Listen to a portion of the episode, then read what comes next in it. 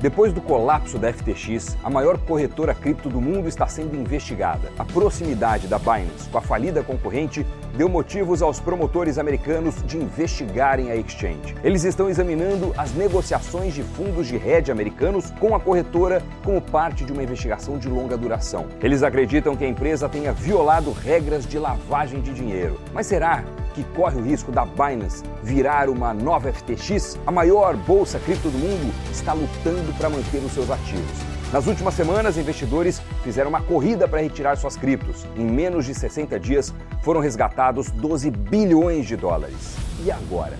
Roda a vinheta Crypto News. Tá no ar. Salve pessoal! Quase um quarto dos ativos da Binance foram retirados em menos de dois meses. E a falta de confiança de investidores também está fazendo os preços da Binance Coin BNB cair bem.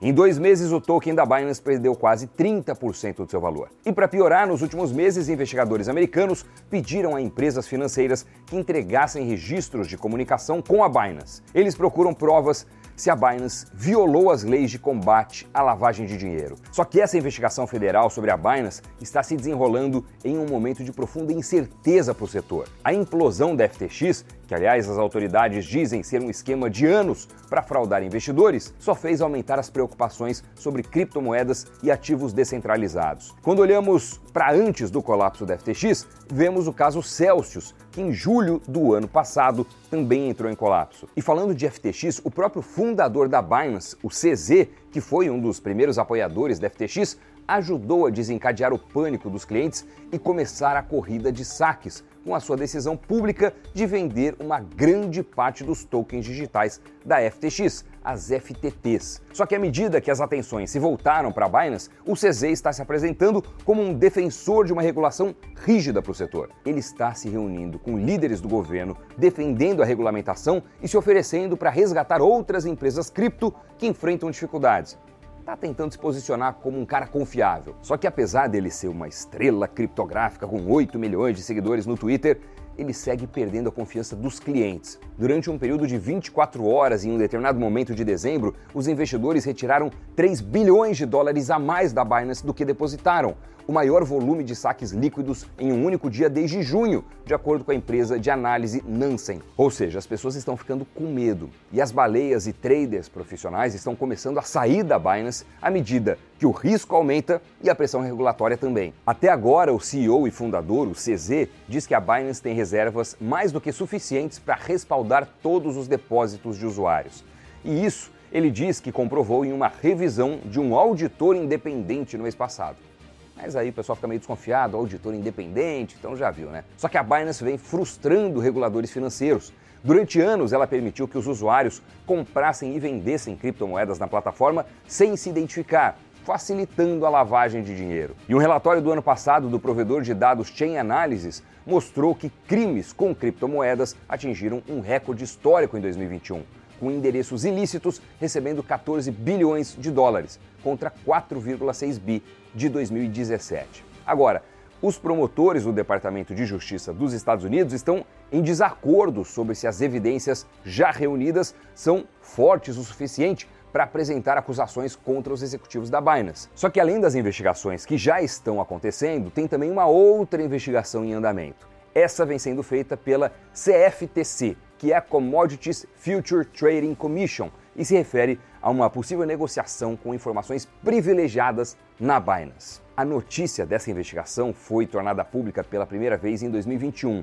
mesmo ano em que a CFTC tentou determinar se a empresa havia dado aos investidores de derivativos dos Estados Unidos acesso direto à sua plataforma, em vez de usar o seu braço com sede nos Estados Unidos, que é a Binance US. É que tem regras diferenciadas e mais restritivas para os investidores em solo americano, tanto que o site da Binance lista os Estados Unidos como uma de suas jurisdições restritas. Eu mesmo já tentei no passado entrar na Binance para negociar cripto e estando nos Estados Unidos sem usar VPN, não consegui. Alguns americanos, através do Reddit, afirmam que podem contornar as restrições da Binance, possivelmente usando VPN. Em entrevistas ao The Washington Post, vários grandes fundos de hedge focados em criptomoedas nos Estados Unidos disseram que não usam a Binance ou então têm apenas contas na plataforma de negociação mais limitada que é a Binance US. Outros disseram preferir a Coinbase. Agora, apesar de todo esse imbróglio, existe um outro desafio para os promotores provar que a Binance está sujeita às leis americanas. Para quem não sabe, ela foi fundada na China, mas depois mudou a empresa para o Japão e posteriormente para Malta. Ou seja, a empresa não tem uma sede própria. A Binance Holding Limitada é uma companhia que opera várias subsidiárias da Binance e está sediada nas Ilhas Caimã, um paraíso fiscal. E o CZ também está conectado a dezenas de unidades de negócios em todo o mundo, inclusive nas Ilhas Virgens Britânicas, Singapura, Irlanda, Liechtenstein e Seychelles, segundo a Reuters. E dado o andamento das coisas no mercado cripto, cada colapso intensifica o escrutínio sobre as empresas que ainda estão de pé, a saber agora se o CZ será o próximo SBF ou não. Se você está curtindo o Crypto News até aqui e ainda não é inscrito ou inscrita no nosso canal, eu deixo meu convite para se inscrever. Vai ser muito bom ter você aqui com a gente e é uma forma também de você ficar por dentro de tudo que a gente fala sobre investimentos e criptomoedas em particular. E olha, 2023 vai ser um ano importante para as criptos. Bom ficar de olho. Vamos agora para o Cripto Giro.